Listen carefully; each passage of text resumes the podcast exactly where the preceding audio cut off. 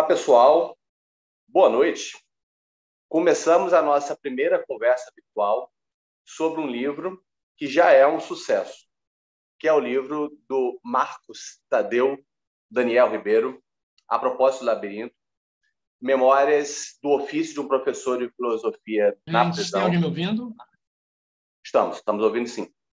Ah, tá. Esse livro, ele foi lançado inicialmente na livraria Lumen Christi, ali no Mosteiro de São Bento. Foi um sucesso de vendas, sinal que o nosso autor é extremamente bem cotado, cheio de fãs e, sobretudo, de amigos e amigas. E agora, depois daquele sucesso, numa noite, numa, numa manhã de autógrafo, a gente vai agora fazer uma primeira conversa virtual, já recebendo esse livro, enquanto um livro que está sendo lido por todos aqueles que já o adquiriram e que vai recebendo, então, as suas leituras, as suas críticas, a sua recepção. E a proposta é, nessa conversa de hoje, fazer essa leitura dentro dessa chave. Memórias e perspectivas sobre o ensino prisional. É, sobre o livro, só sinalizo que o livro é de Marcos Tadeu e tem um pós-fácil de Rosângela Fátima de Almeida e também a orelha de Rosani Godoy. Tendo também um prefácio de eu, André Manelli, tá? de mim, é, Darás à Filosofia Educativa o título do, do, do prefácio. Bem, ainda que eu tenha sido prefaciador, eu vou ser bastante reservado em relação aos meus comentários, até porque já escrevi demais, esse, é, já falei demais sobre o livro, e a gente vai ter uma conversa com dois convidados nessa primeira, que é Fernanda dos Reis Lopes, que é ex-diretora do CIER Angenor de Oliveira, né? diretora na época em que o Marcos ele era professor de lá. É, eu queria primeiro então dar boas-vindas. Olá, Fernanda, tudo bem? Olá, tudo bom. E, além da Fernanda, temos o Edson Tianca de Souto, que é professor da Rede Estadual de Educação do Rio de Janeiro, na disciplina de Educação Física e Geografia. Ele também foi professor nas escolas prisionais e hoje ele está como coordenador de ensino da diretoria regional pedagógica de unidades escolares prisionais e socioeducativas, GESP. Olá, Tianca, tudo bem? Opa, tudo bom? Beleza. Então, vamos conversar com esses dois convidados, amigos e também, como vocês perceberam muito bem, profundos conhecedores do é, ensino prisional. Antes deles entrarem na conversa, nós vamos tratar é, do tema do livro com o autor, Marcos Tadeu Daniel Ribeiro, que é professor do Departamento de Artes e Preservação da Escola de Belas Artes, EBA, da Universidade Federal do Rio de Janeiro, UFRJ.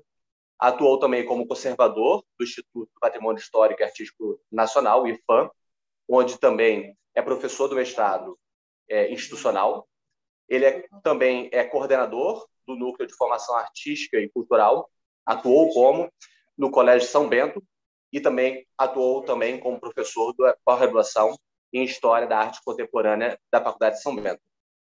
Ele ensinou filosofia e sociologia no Colégio Estadual Evandro João da Silva no Colégio Estadual Genor de Oliveira, Cartola, nas escolas da GIESP, da Secretaria de Educação é, do Rio de Janeiro. O livro, a propósito do labirinto, tem como prefácio dar asas à filosofia educativa. Esse prefácio que eu escrevi tem o objetivo de apresentar este livro como sendo não apenas memórias, como ele mesmo sinalizou, mas também como um livro que é, faz uma proposição relativa à filosofia educativa, com uma proposição em que essas memórias cruzam com diversas perspectivas no âmbito é, das experiências de Marcos Tadeu, é, como antigo conservador cultural, como é, também filósofo, como educador. Nessa proposição do prefácio, a gente tenta articular essas memórias em uma visão é, de conjunto dos capítulos de Marcos, em que cruzam memórias afetivas, memórias de ensino, com uma abordagem do ponto de vista do que, que seria uma boa educação prisional. Antes que o Marcos Tadeu retorne, então, eu queria puxar um pouquinho o bate-bola, até porque estou num contexto que tem um pouco de ruído de fundo, em que eu é, queria trazer um pouco, então, a Fernanda e o Edson para poder fazer considerações iniciais. Depois o Marcos Tadeu entra apresentando o livro. Edson, tudo bem? Boa noite. Tianca, que é mais conhecido. É, na, o, a, o lançamento foi um sucesso lá, né? Ah, na sua recepção da leitura, tem como, querer você falar um pouco do livro, enquanto o Marcos não chega? Claro.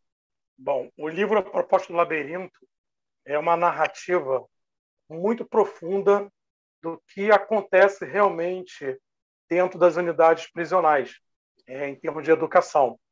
É, eu percebi que o Marcos Tadeu, sobre assim muito bem colocar, é, quando a gente lê o livro, a proposta do labirinto, a gente percebe quem trabalha ali dentro, é, que está cotidianamente ali dentro das unidades escolares em prisões, a gente percebe a verdade com o que está sendo dito aquilo ali.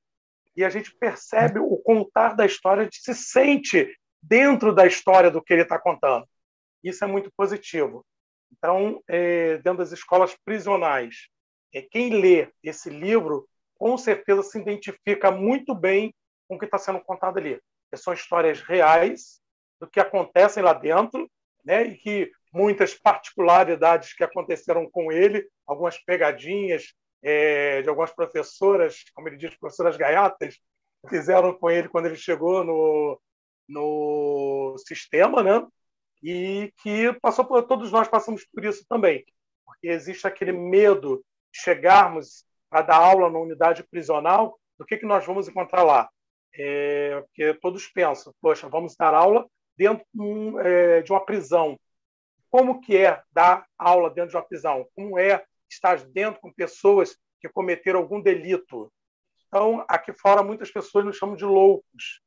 E o Marcos ele detalha especificamente como que é, é essa realidade lá dentro da, das unidades escolares, dentro das cadeias. Muito bom.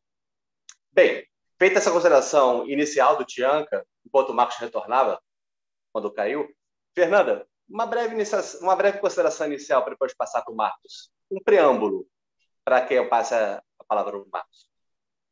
É, então, em relação ao livro, a propósito do labirinto, eu achei que o Marcos foi muito feliz quando ele expressa né, é, situações cotidianas que foram vivenciadas por ele, por nós.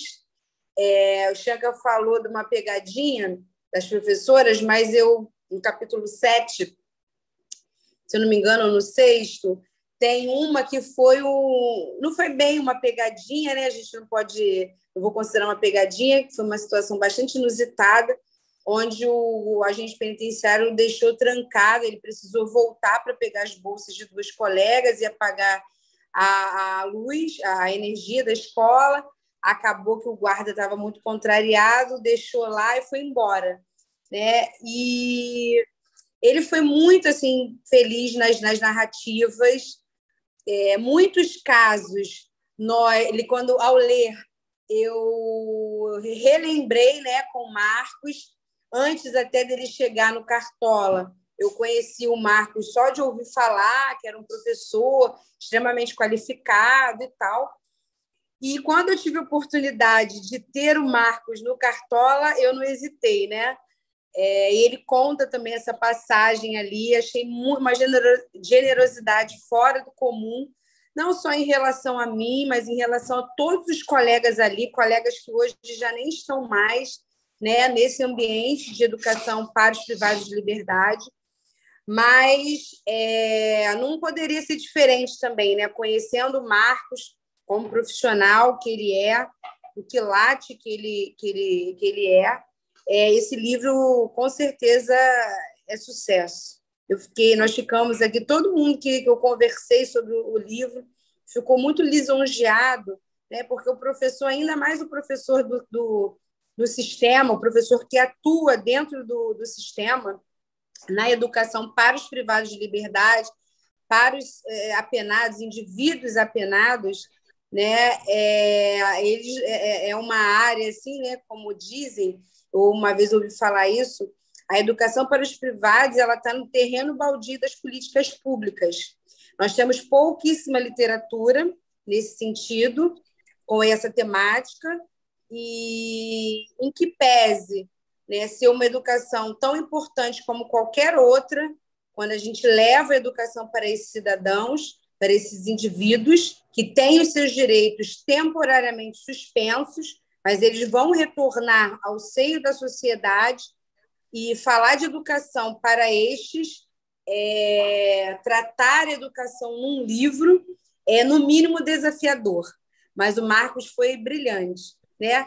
É, não, não por, por ser amiga do Marcos, pessoal, mas por ser uma admiradora do seu trabalho, da sua competência. É, olha que eu estou quase 30 anos né, trabalhando com educação e eu já trabalhei com muitos professores maravilhosos, muitos profissionais muito bons, mas eu nunca tinha visto é, um professor ser tão reverenciado por alunos, é, alunos que estavam, né, estão em privação, na época estavam em privação de liberdade, mas eles reverenciavam o Marcos. É, porque também, mesmo na condição de apenados, eles perceberam, eu achava isso assim genial, né? Eles perceberam a quão, quão competente, apaixonado pela, pela, por lecionar o Marcos Tadeu era né? E isso Bem, daí é muito gratificante. Então, vou passar para o Marcos, para depois você voltar, eu tinha que voltar e começar a tecer mais sobre o livro. Marcos Tadeu, você caiu, me retornou. Nossa. Antes de eu passar a palavra para você, ah. para falar um pouco sobre o livro, eu queria só sinalizar que eu estou num momento um pouco inusual. Quem já me conhece sabe que o fundo é inusual. Não estou em casa. Eu estou num quarto de hospital. Nada de saúde comigo. Foi minha tia que ontem numa brincadeira de voleibol, numa festa é, do Dia das Crianças, ela acabou caindo, apoiou o braço e se fraturou. A gente fez a cirurgia, já está tudo bem. Ela está agora no pós-cirúrgico. Então, estou no contexto de quarto que pode acontecer ruídos, tá? Como provavelmente aconteceu no início. E por isso também vou falar pouco e ficar mais no recuo. Marcos Tadeu, por favor, fale um pouquinho do seu livro para o nosso público aqui. Muito bem. Eu é, me desculpo antes de tudo, porque a minha internet caiu aqui, né? É a lei de Murphy, essa, né? É, tem todo o horário para cair, mas cai na hora da live, né? Então, eu não sei se me apresentou já e tudo, né? Ou não? Já. apresentou, ótimo. Muito bem. É, então, eu quero agradecer muitíssimo a presença do Chianca, do Edson Chianca, que é um grande amigo, um grande professor. Uh, aprendi muito com ele, seus, seus conselhos. É, uma vez ele me deu uma bronca porque eu não fui de preto no dia de mobilização, e aí eu falei: eu tenho a impressão que eu não posso ir de preto, porque preto é roupa dos agentes penitenciários. O Edson deve ter se enganado. Eu cheguei lá, todo mundo de preto. Eu falei, ai meu Deus do céu! Aí o Edson chegou para mim, todo de preto, e falou: Muito bem, seu Alegrinho, que roupa alegre é essa, né? Até a, a, Fernanda, diretora da escola, foi elegantérrima lá, no, também numa roupa escura, e eu lá, eu achei que não era para valer, né? Enfim, e quero agradecer também a organização dessa live pelo André Magnelli, que é um cara que, em todas as circunstâncias, ele tira partido. Eu tenho a impressão que a próxima live vai ser a gente pulando de paraquedas, aquele vento, aquela coisa, e ele falando: estamos aqui a 10 mil pés de altura. Vai ser assim. Porque é uma pessoa não que ideia, não hein? tem medo. Então, olha aqui. Ai, Fernanda, muito obrigado. Eu consegui ouvir, eu voltei a tempo de ouvir você falando e, nossa, fico lisonjeadíssimo, porque eu sempre é, levei muito a sério o trabalho de professor prisional, né? Acho que na, na base, no fundo, tem um pouco da minha formação beneditina é, de acolher ao a, a, a, quem chega na sua sala, né? Como quem acolhe a Cristo, né? Como quem é, recepciona a pessoa com toda consideração, né? Com todo é, desvelo. E eu acho que a educação ela tem que partir de um pressuposto de você criar uma espécie de um preconceito às avessas, né? criar um, um, uma ideia sempre boa, positiva e esperançosa em relação ao educando. Né? É, há um capítulo que se chama Desculpa, Enzo, eu não tinha visto você, que eu conto uma história né, exatamente de um aluno que era numa outra escola, não era no sistema prisional, não. Eu dei aula numa escola classe A, em São Conrado e tudo, muito boa. E tinha um menino que era assim, dificílimo, era um rapaz, é, só tirava notas baixas, só falava coisas tolas. E um dia eu mostrei um slide, eu dava aula de História da Arte, eu mostrei um slide e ele foi e fez um comentário, um comentário muito pertinente, é, difícil, inclusive, né? Victor Tapier usou exatamente aquela imagem para ilustrar a fala, creio que de Eugênio Dor, né, segundo o qual é, aquilo configurava um determinado estilo, mas que ah, ah, era uma, uma, sofisticação aquela, aquela abordagem. E o garoto fez a a mesma visão, a mesma fala. Ele, aquele menino rebelde, aquele menino obtuso, a gente, todos os professores é, diziam isso, né? Ele era obtuso, né?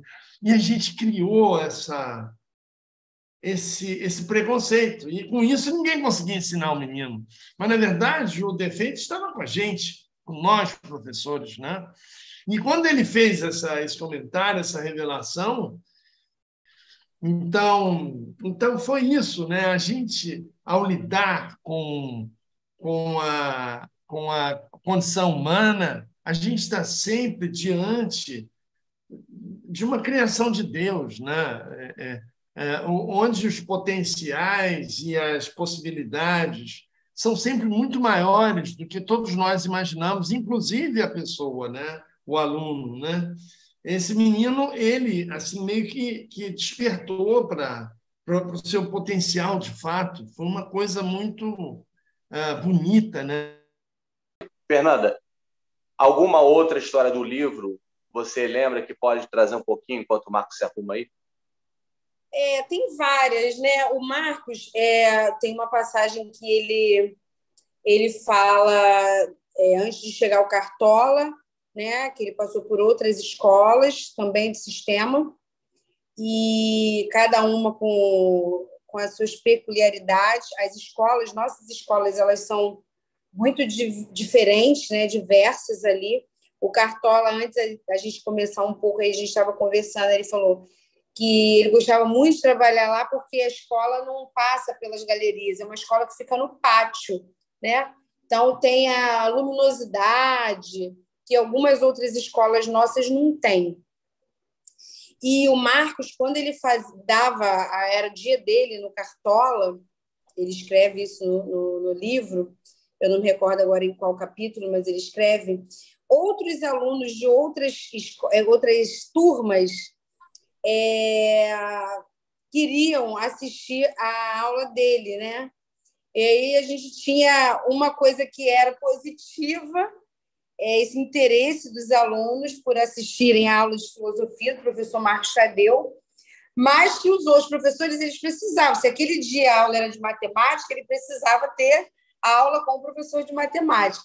Mas os colegas lá também, eu lembro muito disso, assim, todos ficaram muito entusiasmados quando o Marcos foi lá para a escola.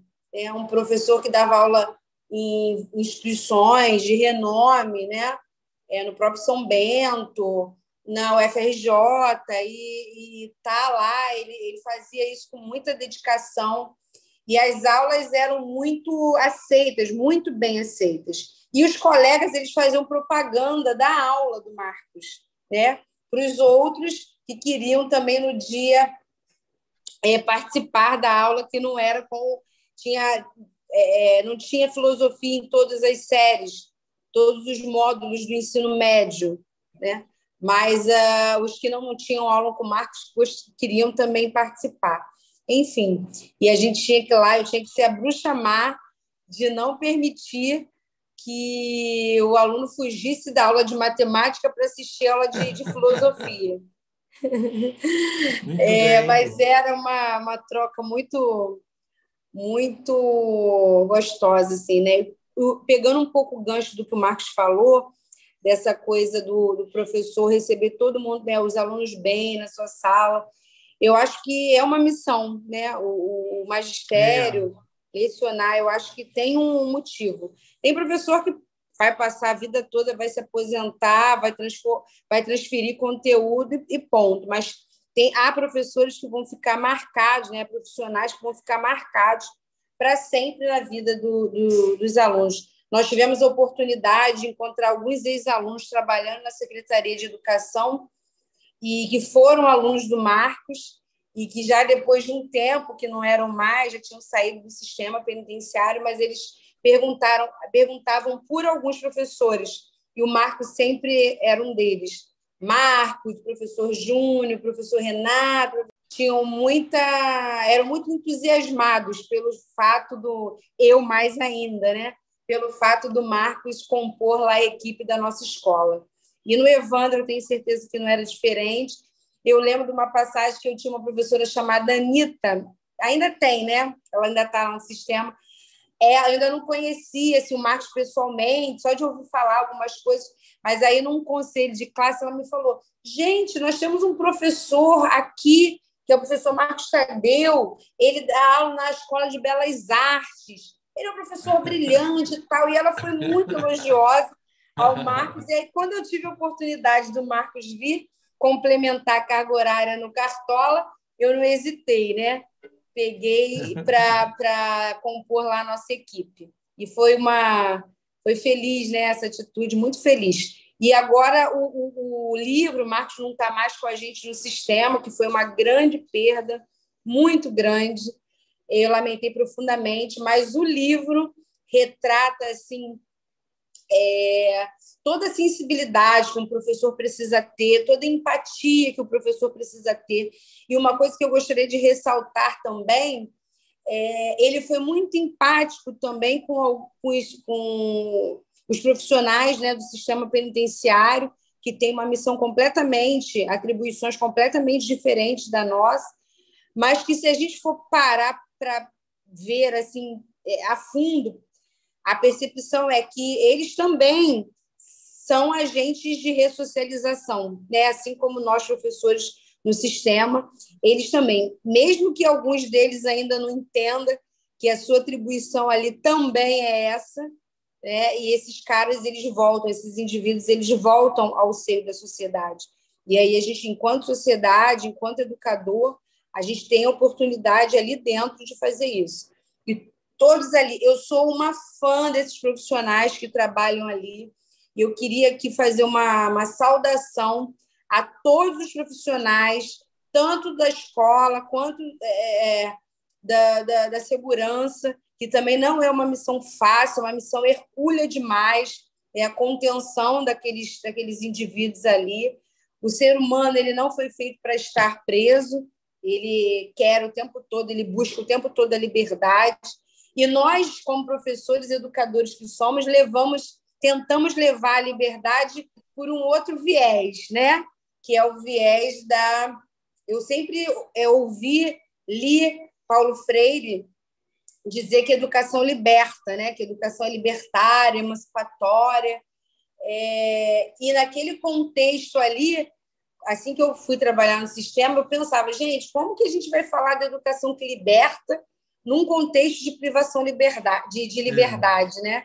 Só que com o tempo a gente consegue aí fazer essa liberdade, pelo menos na cabeça, com os ensinamentos, com as reflexões que são propostas ali, que são lançadas ali naquele terreno que muitas das vezes é um terreno infértil para alguns, mas que com o brilhantismo, com o comprometimento, com a competência de cada um ali, a, esse terreno se torna fértil. É, então, eu acho que é um ponto importante, um gancho para retornar ao Marcos, né? Porque a proposta do livro vai nesse sentido de uma educação libertadora e uma situação que supostamente não seria propícia para isso. Marcos, retornando ao propósito do labirinto, né? É, o que que o livro traz então de memórias, cruzando com essa reflexão da educação libertária e também vale a pena também pensar um pouco sobre o quanto que a metáfora do labirinto é importante para pensar isso. É, é verdade. É, o labirinto é isso, é uma, é uma prisão sem portas, né? As pessoas entram nele insensivelmente. Ah, e tem o, o, o, grande, o grande motivador do labirinto é a certeza, né? É a certeza de que está tudo certo, de que ele está no caminho correto e, e não é. A certeza, às vezes, ela é assassina. Os grandes, disse Rubem Alves, né? os grandes fascínoras da humanidade foram sempre pessoas convictas, né? É, e isso acontece. A pessoa, às vezes, ela, ela, ela, ela já se vê, antes de ser encarcerada, ela já está perdida dentro de um labirinto, dentro de uma prisão. Né? É, o Chianca me pediu um texto. É, então, é, é, isso, né? Toda escola verdadeira é uma espécie de um hospital de almas. Né? As escolas prisionais não fogem à regra, porque você se cura das certezas. Né? Aprender é curar-se das certezas. Essa doença, dita por Sócrates como mais danosa a verdade do que a mentira. Né? Isso foi Sócrates que falou. E eu acho muito verdadeira. Né? Então, a escola prisional ela é, é uma oportunidade, eu diria, não apenas, como disse muito bem a Fernanda, de ressocialização, mas até de socialização. Porque, às vezes, o aluno nunca teve né? É, aquele conhecimento, nunca, não, nunca se sentiu de fato incluído na sociedade. Né? É, eu uma vez fui fazer no Talavera Bruce, um, uma moça tão inquieta, tão é, danosa a disciplina, que a, tinha uma monitora lá, ela se levantou e tirou a moça e levou ela embora. E aí, depois, a, a diretora falou comigo: aquela moça ela nasceu na rua, população de rua. É, ela nunca teve referência nenhuma. As melhores coisas que ela aprendeu na vida foram todas aqui, até as demonstrações de amor. Né? Das colegas, das amigas e tudo. Né? A gente, às vezes, fala de ressocialização como se a pessoa tivesse inclusa na sociedade, perdeu a liberdade,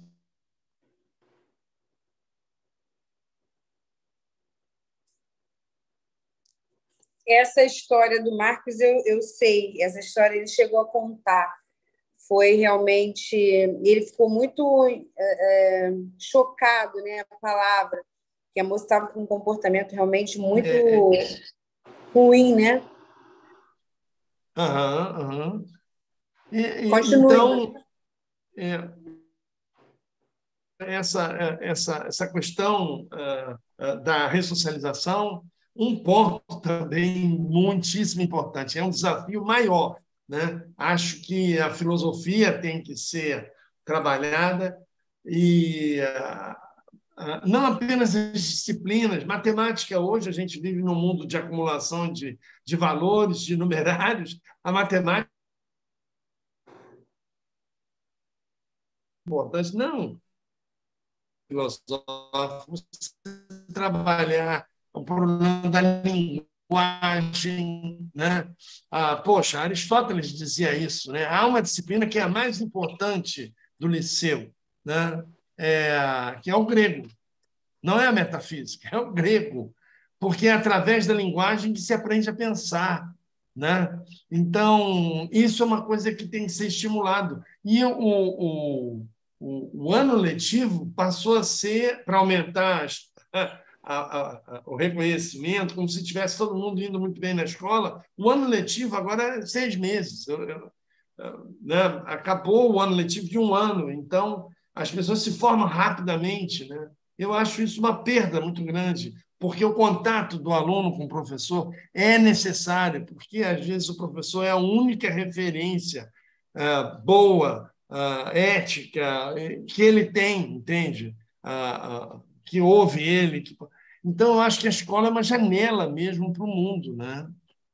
É, então, o livro é um relato, não é uma análise sociológica. Né? Isso seria uma tese, seria meio chato de ler. Né? Então, eu contei, eu contei fatos interessantes, contei coisas que me surpreenderam muito, né? É, processos de verdadeira conversão, de epifanias de conhecimento, até de espiritualidade, né? que eu vi em sala de aula. Né? É, é, confissões assim de puxa professor se eu tivesse conhecido o senhor bom é, na verdade eu vou citar um pouquinho o que, que é, é só para as pessoas poderem entender. A gente está falando do sistema prisional, do livro do Marcos, e como que funciona um pouquinho essa, essas escolas lá dentro. Tá? Então, nós temos na Secretaria de Educação, com a Secretaria de Administração Penitenciária, um convênio né, onde a Secretaria de Educação trabalha lá dentro. E aí nós temos 19 escolas é, dentro das unidades, que são escolas estaduais, colégios estaduais, que tem aulas desde o ensino fundamental, anos iniciais, até o ensino médio. E nós temos dentro de 21, 21 unidades prisionais, porque nós temos algumas salas de extensão. E é, o que o Marcos cita muito no livro dele, e que é muito importante a gente falar é, aqui para todos, é o respeito que a gente encontra dentro dessas unidades. Né? Diferente, muitas vezes, aqui de fora, que o professor ele se sente ameaçado pelos alunos. Lá dentro, ao contrário, nós nos sentimos muito protegidos até mesmo pelos alunos, porque eles têm um respeito muito grande pelos professores. E o Marcos Tadeu ele fala muito bem isso no livro. A todo momento ele cita esse respeito do aluno é, pelos professores, pelos profissionais de educação, principalmente no caso dos homens, pelas professoras. Né? Ele sempre está é, no livro, em todo momento que ele fala alguma coisa, ele cita sobre esse respeito. E é verdade, esse respeito é muito grande dos alunos é, pelos professores, eles consideram os professores, a escola, como a família deles. Então, eles não admitem que nada possa vir a prejudicar. É, tem umas citações que ele faz até no livro, que ele conta muito bacana, do cuidado que o, as, o, os presos né, de patente maior, né, que a gente chama que são os que têm a patente maior dentro do, dos comandos, quando ele cita é, o cuidado que eles têm de dizerem para eles: olha, você está indo para a escola, respeita o professor. Ou seja, trata o, os presos né, que, que vão para a escola como seus filhos e dizendo: olha, você tem que. Se você vai para a escola, é para você estudar. Você está indo para a escola, respeita os professores lá dentro. Então, eles têm esse cuidado todo. E certa vez, até um acontecimento que teve comigo, aí eu vou aproveitar o gancho do livro do Marcos também contar uma história. É, eu estava numa quadra é, de esporte junto com outro professor, isso foi no, no Elizabeth Sarrego, no presídio Elizabeth Sarrego, né, conhecido como Bangu 5, no Colégio Estadual Padre Bruno Trombeta, onde nós estávamos com um grupo de alunos lá, e aconteceu uma reunião na escola e a diretora pediu para que fôssemos é, levássemos os alunos para a quadra enquanto ela fazia essa reunião com outros professores. E eu e uma outra professora levamos para a quadra. E chegando lá, teve um problema com o aluno. E o aluno bem que quis me desafiar a minha autoridade de professor. E eu, quando fui tirá-lo da, da, da, quadra, né, fazer ele voltar para a escola, e fui chamar o menino que é, um dos presos que fica ajudando na escola, né, que a gente chama de ligação, eu fui chamá-lo e o, o agente né, penitenciário, né, é, hoje polícia penitenciária, estava atrás de mim e perguntou, professor, algum problema? E aí eu falei para ele, não, nenhum problema. O aluno não quer assistir a aula e eu quero chamar o, o rapaz para poder tirá-lo daqui e levá-lo de volta para a escola. E aí, quando o agente chamou o aluno, ele disse: Vem dois de você para poder me tirar. E nisso, o, o, agente se vira e entra um montão. E a preocupação, quando os outros, os outros é, é, presos entraram lá, a preocupação deles era saber se estava tudo bem comigo e se o aluno em questão tinha faltado com respeito comigo. Então, o que eu quero mostrar é esse respeito que eles têm pelo professor. Então, é, o medo que os professores, né, que geralmente as pessoas estão aqui fora, têm de adentrar ao sistema prisional, à escola dentro da unidade prisional para poder dar aula, eles, quando entram, entram com esse medo. Mas quando estão lá dentro, não querem mais sair porque vê como que é satisfatório. A gente não alcança de maneira nenhuma a todos, 100%, nem 80%, talvez nem 60%. Mas o mínimo que a gente alcança lá dentro de conseguir fazer um trabalho com ele, como o próprio Marcos Tadeu cita no livro dele, é muito gratificante para a gente. Então, esse respeito a gente tem que sublinhar bem para que todos saibam que nós, lá dentro, nas escolas profissionais, somos muito bem respeitados pelos nossos alunos. Diga lá, Marcos. Mas é isso mesmo. Há casos de, sobre essa coisa de exigência de respeito ao professor, assim que chega ao plano dramático, né? Casos de alunos que faltaram a respeito com professora e, e na hora foram punidos, né? Pelo pelo grupo, né? Pelos faxinas, né? Ou ligação, como você falou. E é, essa é uma, uma situação. É, eu, eu entrei para o sistema, é, para dar aula no sistema, sem saber, eu meio que me distraí na hora de me inscrever. E aí, quando eu. Assim, eu estava no primeiro ano ainda da faculdade, né? eu tenho outras faculdades. É, e fiz a faculdade de filosofia próximo de me aposentar, exatamente para me ocupar e tudo.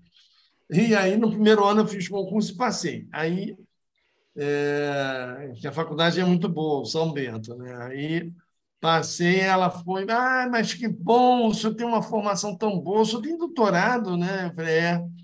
Ah, que bom, mas, mas, ninguém quer dar aula aqui, o senhor com um doutorado veio dar aula, eu fiquei olhando para ela assim, como assim, né? Não, aqui é sistema prisional. Eu falei, o quê? Não, minha senhora, eu quero ir embora, eu não quero dar aula sistema prisional nenhum, não. Não, o senhor não se preocupe, porque eu vou arranjar uma escola bem legal, bem maneira, um pessoal educado e tudo, e, e me arranjou Banco 3, né? Primeiro Carlos da Costa. Isso. isso porque ela é sua amiga, né? Isso, ela era minha amiga. Pô, Banco 3, que está tal creme dela creme do Comando pessoal, Vermelho, né? Em relação Quantas ao pessoal, ela acertou Quantas cheio, né? Quantas grades, Omar? 12, 12, no Não, capítulo olha, 7. É, nossa, olha, e eu aqui, meu Ele Deus. Escreve bem aqui nos capítulos, e, essas é. grades todas. É, 12. Era uma coisa 12. assim. É, é, é, e a gritaria, né, que é engraçado, que deixa as pessoas, né? tinha um professor também, depois eu vi, eu, eu me vi na, na, na, nesse, nesse rapaz, acho que era Alex, se não me engano o nome dele, não lembro, um professor ótimo, trazava coisas de turismo também e tudo, um rapaz ótimo. Mas ele foi no primeiro dia de aula, aquela gritaria, né? porque o preso grita para tudo, né? tudo ele se comunica gritando. Então é uma barulheira infernal e o garoto com os olhos assim e, e aí uma professora que estava perto dele, a professora Luciana, falou: não se preocupe, professor, a gente só tem que temer a penitenciária quando ela está em silêncio. Fez é uma citação lá do, do Drauzio Varela, né? E aí foi realmente, né? Então, é, aquela confusão. E, e, e tem uma, um, uma passagem muito divertida de uma professora é, lá do Carlos da Costa, professora de matemática, hoje ela é diretora de escola, que ela ficou me olhando, eu no meio dos, dos professores, ela ficou me olhando assim com aquela cara de, sabe, é, eu sei de tudo e você não sabe de nada, né? E eu fiquei assim, aí fui cumprimentei ela de longe e ela continuou me olhando e fez um cumprimento também. Meu Deus do céu! Aí quando chegou o professor é, Ivan, ela falou assim: professor, devemos contar para o novo professor o que os alunos fizeram com o antigo professor de filosofia. Eu li isso, acho que está no terceiro ou no quarto capítulo. Eu li essa passagem. É, exato. Um, uh, olhos fixos me olhando, é uma coisa assim. Meu Eu acho Deus. que a professora está aí, tá? Acho que essa professora está assistindo. Eu mandei para ah, é? ela. Ela é um amor, ela é um amor, adoro ela. Deixa eu ver aqui. É... Qual é o livro? É... Não, Liberdade. Um olhar grave em minha direção, é o capítulo 5. É imperdível essa parte. Eu ria, eu ria de chorar no metrô, lendo. Foi a professora Alba, né? Professora Alba? Alba, exatamente. Alba. É, muito querida ela, muito. Eu, a última vez que eu encontrei, a gente estava se preparando para entrar, tinha tido algum problema na. Aí estava todo mundo esperando, e aí a gente parou numa padaria que tem lá perto, aí encontrei a Alba. Eu aí eu falei também, sobre eu isso, ela nem no... lembrava. Eu acho que é no segundo capítulo ou terceiro que você conta, mas eu já ri tanto, que você conta que uma, vez eu briguei, briguei com um aluno e tal. Foi. E eu tinha, de alguma maneira, esquecido. E você retrata assim tão fidedignamente que eu já ri tanto. Gente, eu não sabia que eu era tão brava assim. Nossa, mas foi muito, foi muito. Ficou a escola toda em silêncio. O aluno fugiu da escola, no dia seguinte ele procurou, aí a professora já, tudo bem? Não, tá tudo bem, meu filho, e tal, e pronto ela sempre soube, Fernanda sempre soube é, lidar com a contingência, a dificuldade, com um público diferenciado em função da, da, da, de, de, onde eles vinham e da situação, né? mas é, quando tinha que é, dar um basta, ela sabia também, parava a negociação e entrava pesado. Né? É, então... Até porque também, né, Marcos? Você então teve a oportunidade de trabalhar em várias unidades masculinas. Eles são essencialmente assim um grande, uma grande parcela ali. Eles são machistas demais. Né? Então, professores, é o caso da Andréia, que é diretora de escola, eu, diretora de é. escola. E eles, né, enquanto lá na, na rua, onde viviam, nas comunidades deles, eles tinham uma relação muito forte com o poder né, com é. autoridade, é. com autoritarismo. E, em algumas situações, eles eram a, a lei, digamos assim. Né? E eu acho que, nesse contexto de privação de liberdade, eles serem é, é, a escola, né, ter uma direção de uma mulher, no meu caso, uma mulher negra, essas questões todas é. que acabam que perpassam aí pelo, pelo inconsciente, digamos assim, é, de vez em quando tinha que ser, mas, mas o Marcos contou assim com muita. Eu ri ao ler, ao ser retratada por ele brava, né, dentro da escola. é bom ter uma visão de fora, né? É, Sobre essa coisa Pois é não, você, você, contando, eu consigo ver a Fernanda dando a bronca nele. É, é, muito engraçado. Eu consigo ver a Alba fazendo a brincadeira com você. É, ela é. Eu mostrei para ela o capítulo, ela leu e ela disse assim: Meu Deus, como me retrata, eu me lembro disso aqui, estou vendo ele contando, eu estou vendo toda a cena. Ela lembrou de tudo, riu muito. E outra é. coisa também louvável é a memória, né, Marcos? Porque isso você está contando já tem um tempo, e você conta já com tem, riqueza é. de detalhes. Né? É, olha, a minha memória nem anda tão boa, não, sabe? Eu já contei que nunca foi boa, né? Eu já dei uma vez um tapa nas costas de um artista da Globo achando que era meu aluno, né? Na rua, no meio da rua, né? Estudem, seu bandido. Nesse primeiro capítulo aqui, é, hum. que o Marcos né, dá o título de O Labirinto e, e, e Outros Lugares de Esquecimento. É, essa primeira primeira reflexão aqui que a gente faz nesse capítulo é que ali, né, ali dentro é realmente um lo local de esquecimento. É. E se tratando de mulheres, mais ainda, quando a gente faz esse recorte de gênero, é, é um ambiente, quando a gente fala do encarceramento feminino, onde as mulheres realmente são esquecidas, é, elas nossa, têm pouquíssima, elas têm pouquíssimas visitas. Eu acho que você fala também disso em ah, algum é. capítulo aqui. Aham, né? aham. E dos homens, eles têm muito mais, o percentual de homens presos visitados é muito maior. É. E, mas independente, seja para homem, seja para mulher, é um ambiente de esquecimento, ou das políticas públicas, como eu falei no início, né, eu escutei uma certa vez essa expressão, é a educação no sistema, é, é, o terreno baldio das políticas públicas. É triste, mas acontece. É, é, mesmo com profissionais tão brilhantes ali dentro, uhum. É, que fazem uhum. o seu trabalho com todos os desafios, mas eles estão ali, é, não desistem, né? bravos, bravos guerreiros, mas é um local de esquecimento não só pela família, mas pela sociedade como um todo. Aí soma-se a isso essas, essas reproduções de que o preso custa não sei quantos mil reais, que ele tem direito a uma pensão depois que vai preso. Várias, vários fake news, né?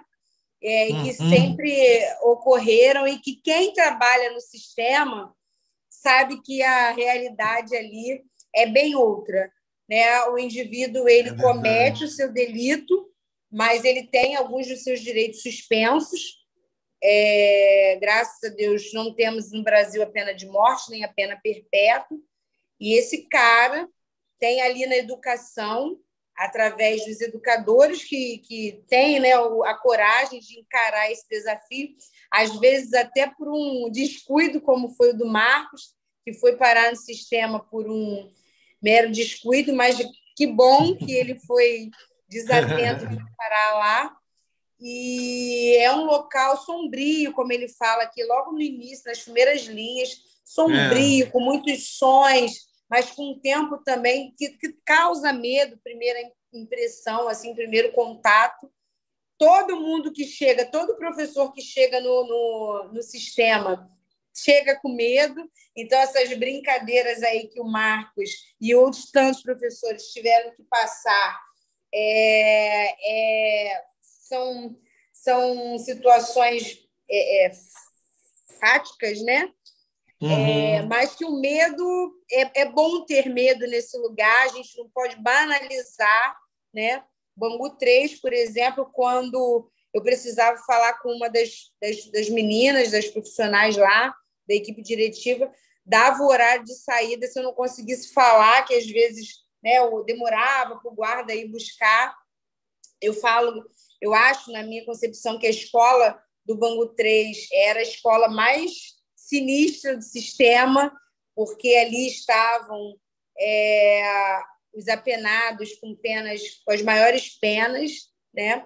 O é, é. criminoso ali também era um grupo criminoso bastante complexo, mas que é, quando eu tentava falar, dava horário que eu não conseguia, eu já ficava bastante aflita, porque a gente sabia. Então, não pode banalizar né? um pouco de medo, assim, eu sempre falei isso. A gente não pode banalizar que a gente, ah, Bangu 3, está tudo dominado. Não é. A gente estava num local realmente bastante yeah. é, complexo, né? ali. Por mais que tenha aí a questão do respeito, tem mesmo, eles são respeitosos, tem às vezes, dependendo do grupo criminoso, que eles são divididos por grupos criminosos, cada unidade ali abriga uma facção, digamos, né? É, tem a questão do respeito que é muito forte na grande maioria das vezes que eles tratam a cada um de nós ali na escola. E é, foi bem lembrado pelo Chanca também.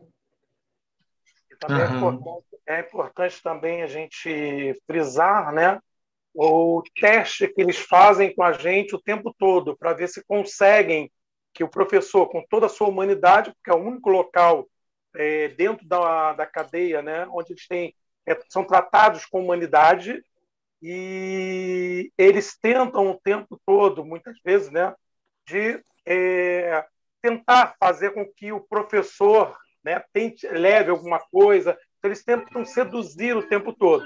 Então, quando a gente trabalha na unidade prisional, isso é importante, a gente está sempre prisando, que a gente deve sempre entender de que nós estamos numa escola, tratamos eles como os alunos, mas não podemos esquecer de que eles estão ali porque eles fizeram alguma coisa. Então a gente não pode agir com, somente com o coração. A gente tem que agir com a cabeça e estar tá sempre pensando de que eles estão ali porque eles escolheram aquele caminho, mas que eles têm a uhum. proposta. Nós estamos dando a escolha para eles como professores, né? Como uma educação libertadora, como diz o Paulo Freire, de dar um caminho para eles diferente. Eles têm a opção de escolher. Não sei se eles vão escolher aquele ou aquele ou outro caminho, ou vão continuar nesse mesmo. Então, eles têm a opção de escolherem. Então, mas é importante a gente frisar de que a todo momento, e o Marcos cita isso também no livro dele, em algum momento, dessa, é, é, dessa tentativa que eles fazem de fazer com que a gente termine levando alguma coisa para eles, ou até mesmo botar uma carta no correio, ou, ou levar alguma coisa, trazer alguma coisa para eles, no qual estejam precisando e eles vão tentando a todo modo é, que a gente faça isso, até porque, até devido à condição deles, de, muitos não têm nem visita, muitos não têm ninguém, ou não são nem do, do próprio estado do Rio de Janeiro. Né? Então, eles ficam o tempo todo tentando. Então, a gente tem que trabalhar sempre deixando um pouco a emoção de lado, não se envolver nas atividades é, do que eles querem contar para a gente. A gente sabe de muita coisa, mas a gente não tenta não se envolver é, tanto. É exatamente. Para puxar um pouco para o Marcos poder desenvolver, é, uma, eu queria, Marcos, você enfatizasse um pouquinho essa dimensão dessa filosofia libertadora que está muito sendo falado aqui, né? Qual é a concepção de educação que você percebe, também diálogo com seus colegas, que seria aquela que poderia constituir um horizonte para o ensino prisional. Eu pergunto isso é, muito porque eu acho que o livro ele traz uma perspectiva que se diferencia da ideia né, de ler tudo do ponto de vista dos problemas do, do sistema penitenciário brasileiro, da criminalidade, do, da, da, da situação do apenado, é, por uma perspectiva somente sociológica. Não é somente, não se trata apenas no Brasil do grave problema da injustiça social. Há outros elementos que estão na metáfora do labirinto que dizem respeito também às dificuldades da liberdade. Existe uma dimensão existencial, existe uma dimensão de como lidar com a liberdade. E eu acho que seu livro traz muito essa questão. Né? O quanto que, a partir da versão do labirinto, é, o desafio de pensar a ressocialização, a relação com o preso, é um desafio de educar que dê asas para a libertação. É, como fazer isso? Como dar asas? Só para colocar uma pergunta de uma das pessoas que está participando aqui, de várias outras, tem um chat bastante a, a, animado. O Ciro, por exemplo, Ciro Bezerra, que também é educador, trabalha com, é, desenvolvendo a perspectiva do estudo imanente, ele pergunta, por exemplo, como que um Sócrates ou as filosofias helenista, a filosofia clássica em geral, seja socrática, seja helenista, pode contribuir para uma perspectiva de educação prisional. Eu acho que isso você promoveu, né? Quando você fez, por exemplo, as palestras sobre amor. Há uma série é. de relatos que você está fazendo uma reflexão do ponto de vista da filosofia clássica, da filosofia grega, da tradição é, que perpassa também a filosofia medieval. Queria escutar um pouco você falar sobre sua concepção de educação e as experiências educacionais presentes no livro. Muito bem. É. Marcos, antes de Oi. você falar aí sobre ah, isso, Marcos, tá. o André Gil, é, as palestras sobre o amor era, eram é, recorde de público, de crítica, eram as mais badaladas. Público no Comando Vermelho. Né? Isso que é é. inquietante, né? é uma coisa que gera perplexidade nas pessoas. Alunos do Comando Vermelho, não desvinculados à organização criminosa, mas vinculados é. a interessados por e animados na plateia é. para tratar de. É, o primeiro que me pediu essa palestra foi lá do Carlos da Costa, um senhor, você estava na frente, ele tinha cadeia longa, né, e tudo. E uma vez eu faltei, exatamente que eu fui convidado para fazer uma palestra em Campinas sobre o amor, fui falar para grávidas. Falar para grávidas é horrível, porque elas ficam se ajeitando na cadeira, você fica achando que elas estão de saco cheio de ficar te ouvindo, mas não é, né? Ah, coitadas. Aí eu fui, fiz lá uma intervenção e tal. Quando eu voltei, ele me cobrou. Ué, professor, só faltou a última aula. Eu falei, é, eu não tive tempo de avisar vocês, porque eu fui convidado na mesma semana, assim, de um dia para o outro e tudo. E aí eu fui lá, avisei ao diretor que eu ia faltar, mas eu vou repor a aula. Ah, o que, que é que o senhor vai falar? O que foi que o senhor falou? Aí eu falei, eu fui falar sobre o amor. E isso é assunto de filosofia, professor? Falei, era. É sim, tudo é assunto de filosofia. A ciência é um rebento da filosofia. Né?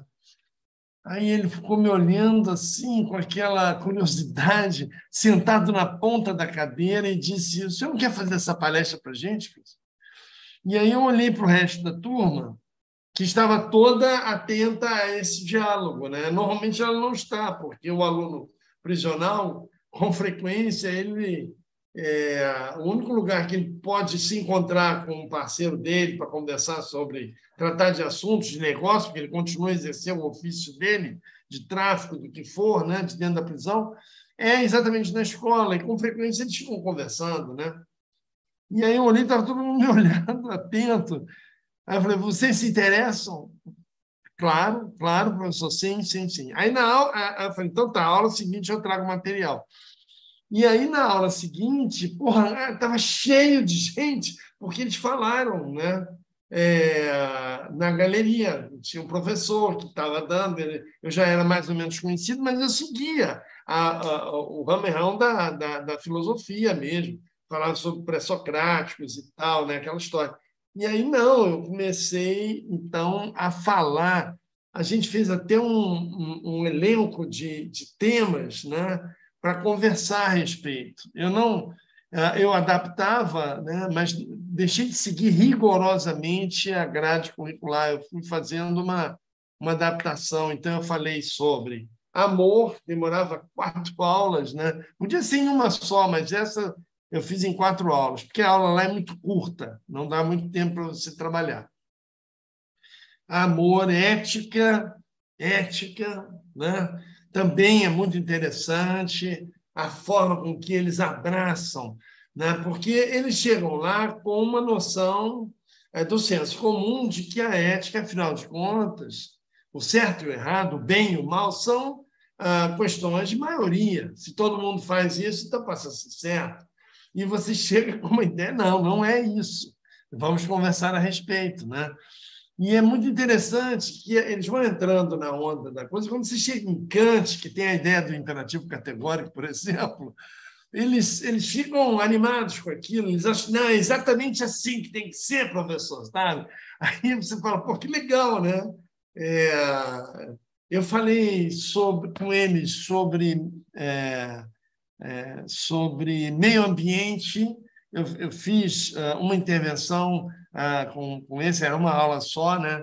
É, para falar dos filósofos e da arqué, a origem né? Do, dos elementos e tudo.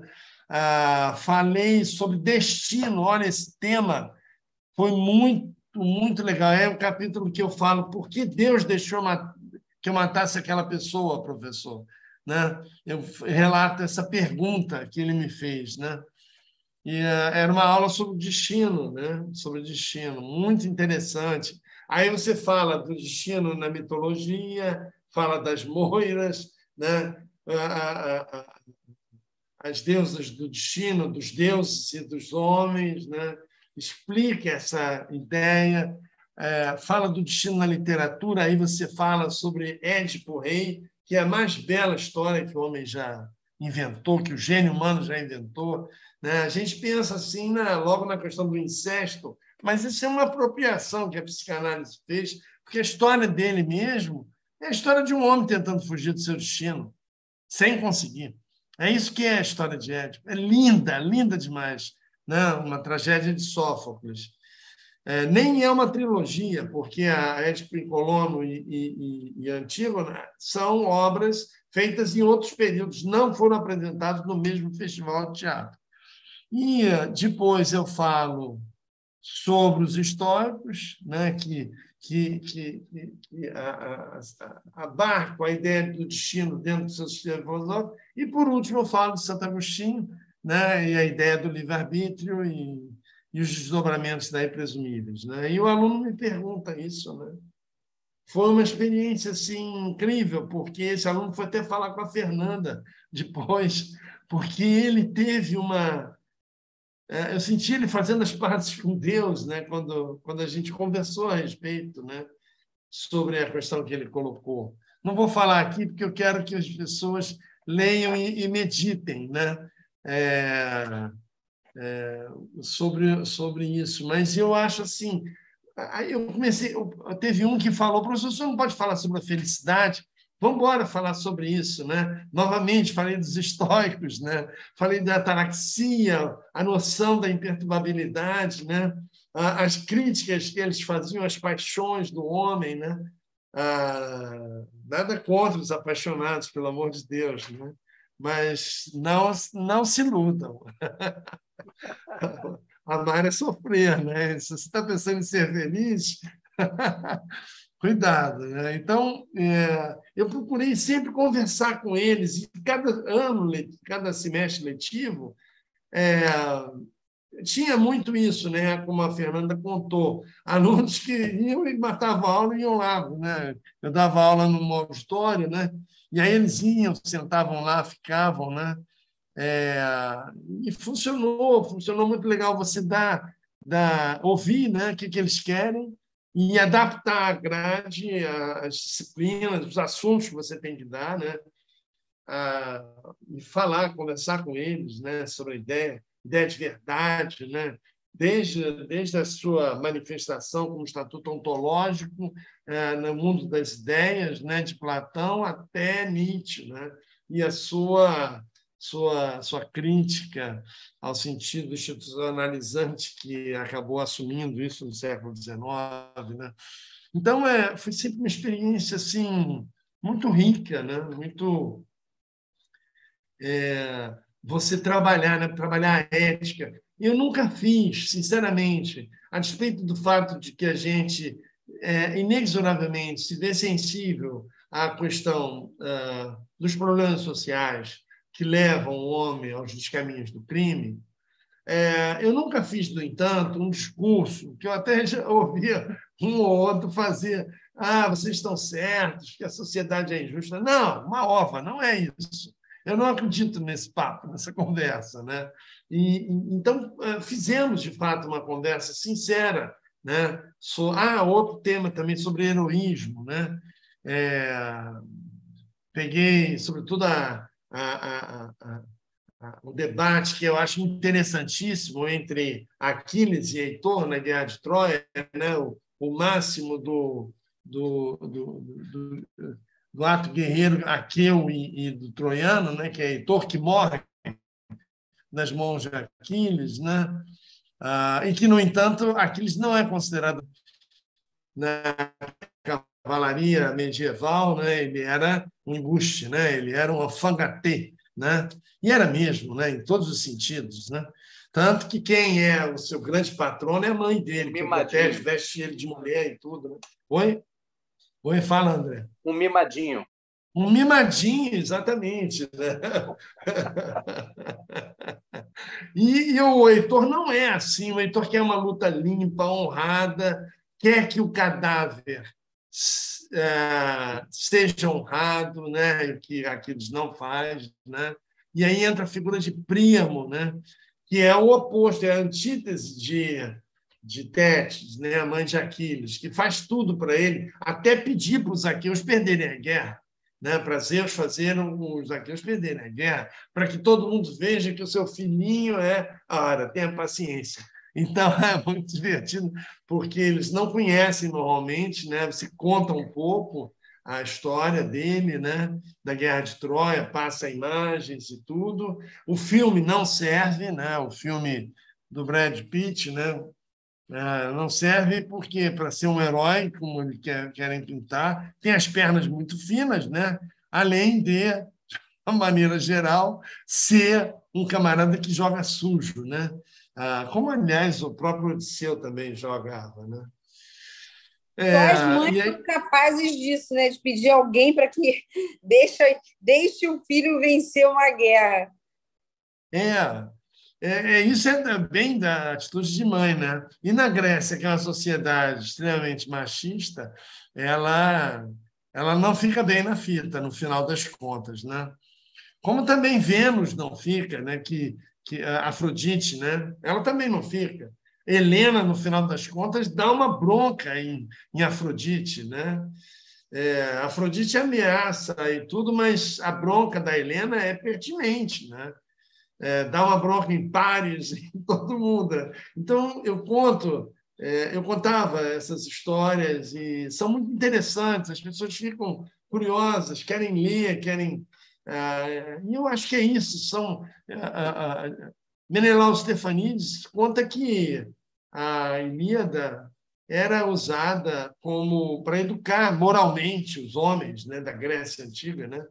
É, isso é verdade, porque ali tem lições de, de abnegação, de altruísmo, de heroísmo, de coragem, de covardia, de tudo. A morte de Palamedes é uma das coisas mais vis que o homem já pode ter imaginado. Né? É, então, e foi provocada pelo Ulisses, né? Então, é, as, os alunos ficavam assim mobilizadíssimos, né? Queriam matar Ulisses, né? Aquele desgraçado, né? Era divertido, era muito legal a, o retorno, né? A, a, o, então, o André caminho, fala. Oi? Esse ah. caminho, então, que você não acredita nessa ideia de que eles são vítimas da sociedade. Qual o caminho, então, para uma educação funcional que não é, seja Não, veja bem. Não, isso tem que ser é, muito bem esquadrinhado. É, porque se você chegar, vocês são vítimas e tudo mais, e aí? O que, que isso ajuda? Entende? Não é bem assim. E eu acho que. E eu fiz isso, eu procurei fazer um discurso edificante para eles. Edificante. Ah, caretice? Pode, pode achar. Nenhum problema de achar. É, mas eu acho que você tem essa obrigação moral de levar ao aluno valores éticos pelos quais ele possa se arrimar e não voltar mais. Né? Não voltar mais para a cadeia. Né? Então, é, no livro eu até falo sobre a questão da reincidência criminal, que no Brasil é feito um cômputo que não é, que, que não é pertinente. Né? É, eu, eu, eu dei um, dados de um site que é mais fidedigno. É, mas eu acho que a educação ou é uma forma de libertação interior ou não é nada. É, e aí eu tô, eu tô pegando não exatamente Paulo Freire, mas uma pessoa anterior a ele, que era Aristóteles, né? Que fala né, sobre esse ato de libertação interior. Isso é uma coisa. E com relação a Kant, eu também acho que nele tem ali uma boa, um bom indicativo, que é a autonomia da razão. Um homem só é ético quando ele tem a capacidade de pensar por seus próprios meios, né? a partir dos valores ah, morais eh, distintos do imperativo é, hipotético daquele outro imperativo categórico. Né? Ah, e aí, sim, o homem tem condições de evoluir. Eu conheci pessoas lá dentro ah, que diziam: eu não vou mais voltar ao crime, não vou. Né? Agora, dizia, havia também aquelas outras pessoas que eram, de uma certa forma, é, é, determinadas um pouco pela dificuldade da autonomia da razão. É, elas sucumbiam diante dessa dificuldade. é, havia na, na, no, no, antigo Ejas, né, Sejas, havia uma apostila que falava de liberdade. Eu achava muito boa a pessoa que redigiu aquilo, muito boa, porque ela colocava a liberdade impõe um ônus, um ônus a cada, a cada um de nós. E isso não é uma coisa simples. É, há pessoas que simplesmente não conseguem ser livres. Né? O, o ato de ser livre é extremamente oneroso, difícil para ela. Né? É, e, e, eu acho que o, o, professor ele tem que concorrer nesse sentido, de ajudar o aluno a ter essa visão de si, a ter uma visão de mundo a partir de um olhar crítico que lhe permita interferir nesse mundo de uma forma ah, ética, moralmente aceita, rica, criativa, e que ele consiga traçar a vida dele. Ele não precisa descambar para o crime para ele poder é, se afirmar, né? E falando em riqueza, tem a questão que eu enfatizei muito no meu prefácio, que é a alfabetização no belo. Eu utilizo, eu utilizo uma expressão sua. Né? E, nesse caso, é. você cruza o lado filósofo, o lado amador de arte, inclusive fez as gravuras Isso. que ilustram o livro, a grande maioria delas, e também como historiador da arte. E qual a importância de uma alfabetização do é. belo num caso desses? É, olha, é isso mesmo, a alfabetização do belo ah, e a alfabetização do bem também, né? Vamos pegar aqui a, a, a, os pressupostos platônicos, né? O, o bom, o belo, o justo, né? o verdadeiro, ah, são coisas que ah, o ser humano consegue, de forma intuitiva, lidar dentro do senso comum, mas com frequência com interpretações equivocadas. Né? Então, é, uma coisa se torna visível se você alfabetiza o belo para aquela pessoa. Então, ela começa a andar, ela, ela estuda história da arte, né? estuda e tudo, vê os estilos e tudo, e aí começa a andar pela cidade. Isso, isso, isso é líquido e certo. A pessoa para diante de uma igreja, para diante de uma casa histórica, né? e faz uma leitura que ele antes não fazia. Né? A Igreja do Rosário está aqui nesse lugar. Né? Pô, a Igreja do Rosário se é uma ordem terceira, ela está ligada aos escravos. Então, aqui era um lugar onde viviam é, os, os, escravos que tinham sido libertos né? e que conseguiram é, conviver com esse meio. Né? Ah, aqui é a igreja de Nossa Senhora da Conceição, eram de portugueses que haviam naquele local. Aí a influência portuguesa era diferente. Se você pega, por exemplo, a portada da igreja de Nossa Senhora do Rosário, na Uruguaiana, né, que era um subúrbio praticamente, o muro da cidade passava ali na Rua da Vala, né? Ela ficava ali, era, era uma, a igreja do lugar mais afastado de todos, era a igreja, né?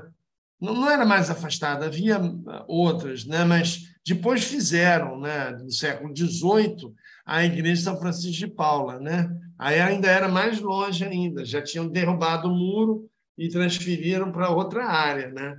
Mas aquilo dali, aquela portada, é de uma riqueza, é influência islâmica. Você olha de longe na Rua do Rosário, na direção da igreja, você parece estar olhando para uma mesquita. Por quê? Porque você tem na colonização negra no Brasil uma influência do Islã muito grande, que ninguém fala sobre isso.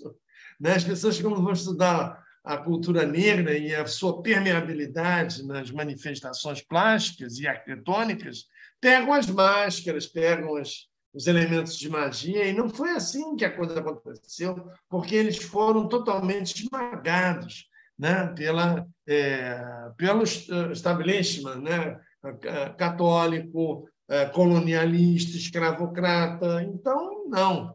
Né? E, e você encontra, no entanto, a cultura negra se manifestando de uma forma grandiosa, como, por exemplo, no retábulo principal da igreja do convento de Nossa Senhora das Neves, na Zona da Mata, em Alagoas, lá na cidade de Penedo, que eu fiz o tombamento.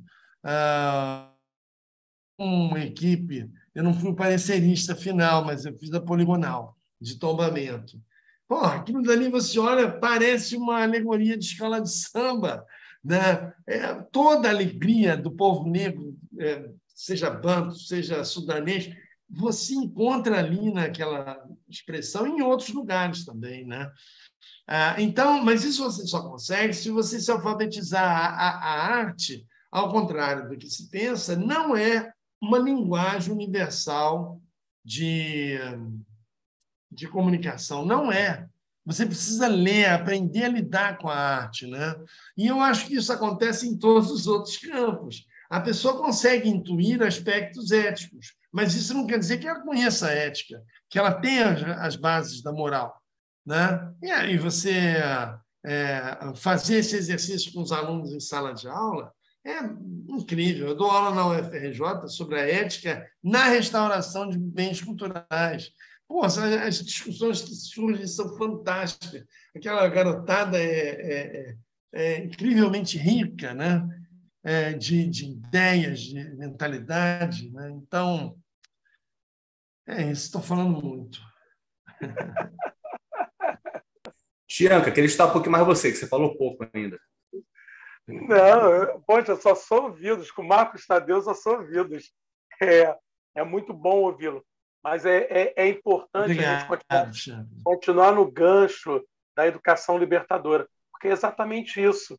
É, dentro da, das escolas prisionais, o que a gente precisa é exatamente isso, é libertar o que eles têm dentro para poder é, colocar, né? e eles conseguirem entender de que eles podem ter uma liberdade não ali física, porque eles têm que cumprir o, o que foi determinado pela, pela, pela justiça para eles, mas que eles podem ter uma liberdade é, dentro da leitura e dentro do livro. Né? É, é, o Marcos trata isso muito bem quando ele cita até mesmo a remissão pela leitura, que o aluno sai da escola, ele não quer deixar a escola.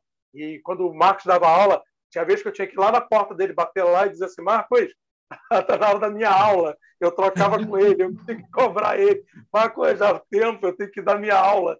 Aí a gente porque é uma educação libertadora exatamente isso. A própria LDB fala para a gente que nós temos que, eh, que dar nossas aulas a partir do conhecimento que o aluno já traz.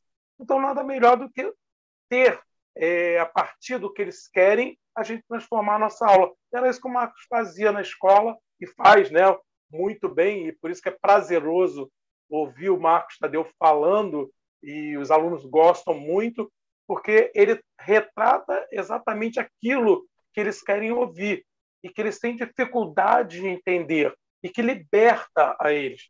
Então, essa liberdade que eles têm, essa libertação que a educação traz para eles, que é isso que nós, professores, dentro das unidades, da, das escolas, dentro de unidades prisionais, precisamos entender é que nós não só precisamos estar presos ao conteúdo, ao currículo, mas sim é, trabalhar coisa que os alunos precisam ouvir, coisas que eles têm necessidade de ouvirem. Isso o Marcos Tadeu faz com maestria e conta no seu livro então é, é, é, muito bom. Vou continuar fazendo propaganda do livro aqui direto, porque é muito Obrigado, importante ler o livro. Eu acho que quem pretende dar aula ou quiser dar aula é, hoje no sistema prisional pode virar um livro de cabeceira para poder saber como que é lá dentro, para saber que, que, como agir lá dentro, o que, que vai acontecer lá dentro, porque tudo que ele conta aqui é exatamente o que acontece. E, e o que ele faz, é, o que ele fez, né? Porque ele hoje não está mais no sistema prisional, mas o que ele fez lá dentro foi exatamente isso. É uma educação libertadora. Ele libertava aqueles alunos de muitas coisas que eles tinham preso dentro deles. E ele conta muitas histórias aqui dessa libertação. Ele contou esse, esse caso do rapaz que terminou encontrando Deus novamente a partir do, da, da aula dele, quando ele indagou alguma coisa ao Marcos e o Marcos fala com ele. Ele diz assim: Poxa, agora eu consegui. Ele vai lá na Fernanda, inclusive falar com a Fernanda. Poxa, o professor fez eu encontrar Deus de novo. Isso é muito bacana, porque libertou ele de alguma coisa que ele estava preso. Isso é educação libertadora. É isso que a gente entende, é isso que Paulo Freire falava com a gente sobre educação libertadora, que de repente é, é, é tudo isso que o aluno precisa ter e que muitas vezes até mesmo aqui na, na escola aqui fora, o professor fica muito preso ao conteúdo e não consegue ver a necessidade que o aluno tem de aprender, tem a necessidade de se libertar de algo que ele está muito preso. Eu acho que é extremamente bom ouvir o Marcos Tadeu, ler o Marcos Tadeu hoje é assim fabuloso. Obrigado, Chianca. Você sempre 10.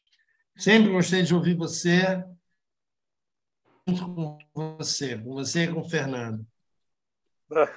Muito obrigado. Então, tem algum ruído de fundo na minha fala aqui? Não, né? Tá tranquilo, né? Não, não. não. Tá.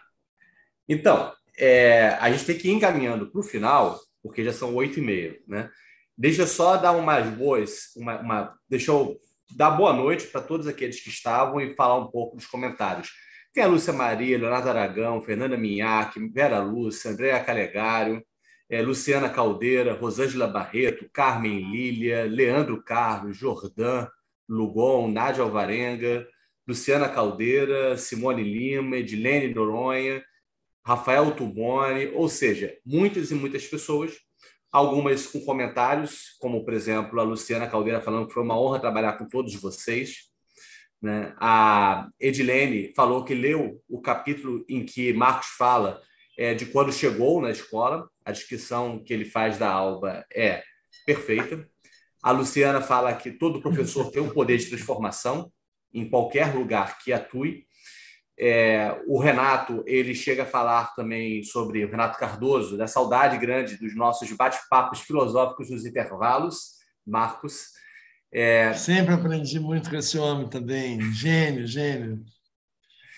A, a Luciana Caldeira comentou que o Colégio Evandro João da Silva tem uma sala de leitura que tem o nome do professor Marcos, que está relatado também no livro sobre esse, essa, é, como é que é essa, essa surpresa, né, que foi feita ao foi, Marcos. Foi uma homenagem, meu Deus do céu, quase uma pegadinha. Essa pegadinha que foi feita contigo. E nós tivemos nessa inauguração, é, fazer um parêntese aqui, André, a presença do presidente da Academia Brasileira de Letras. Não é isso? Ah, exatamente, Marcos Luquezzi. Na época, nós tivemos é, o é. Marco Luquezzi participando aí da, Gigante, né? Gigante, da inauguração. Gigante, Marco. É, o, o Jordan falou também conversa estimulante com mestres é, brilhantes, é, Jordan Lugon, é... Jordão Lugon, o atual diretor adjunto. Muito legal, muito rico esse homem. O, o Ciro Bezerra, que eu falei que é, desenvolveu a, o estudo imanente, sobre o estudo imanente a gente vai conversar ainda bastante no Ateliê de Humanidades, a gente está construindo uma parceria com o Ciro, e, e, ele tem um diálogo aqui com a Natália Perdomo também, que faz algumas observações. Né? O Ciro já cheguei a falar um pouco é, quando ele é, comentou, a Natália falou que é preciso pensar, inclusive, o que é ressocialização quando estamos numa sociedade que conduz o crime, direciona para um punitivismo em relação aos mais pobres. É, e o Ciro ele chega a falar também, né, o quanto que ele também estava com dificuldade de compreender o que estava sendo dito agora, nesse momento que ele estava com o alto-falante, com um pastor gritando é, que deve se temer a Deus.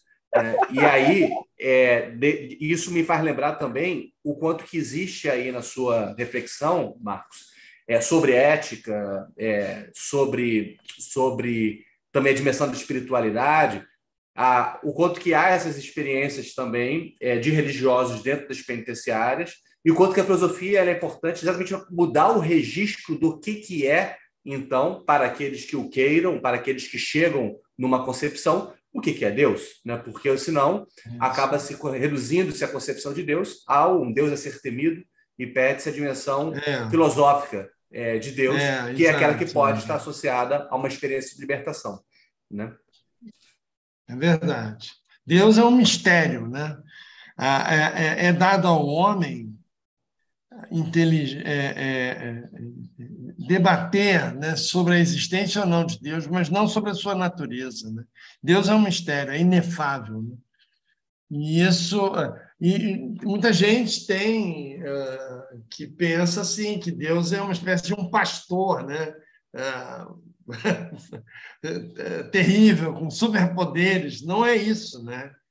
É, é, eu acho que a Bíblia tem vários momentos que ele fala. Eu estou estudando agora, né, teologia, né? Minha quarta faculdade. Daí até para pedir música no Fantástico. Não termina nunca de fazer faculdade. Não termina nunca. Eu acho que não vou terminar nunca. É, e, e, tem isso, né? Você tem uma passagem que Cristo fala uh, para Pedro, né? Pedro fala: pô, então ninguém nunca vai entrar no céu. Ele não. Uh, Deus tem as suas razões, né? Deus tem coisas que para ele não, não, nada é impossível, né?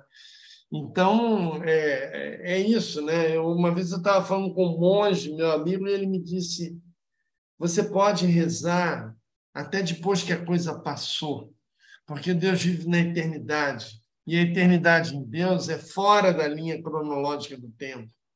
Então você vai e acaba interferindo na tua vida, no passado, em tudo, né? Ah, só que o homem ah, tem uma visão totalmente linear racional, né? O amor de Deus não é racional. Leia-se Lucas 15, né?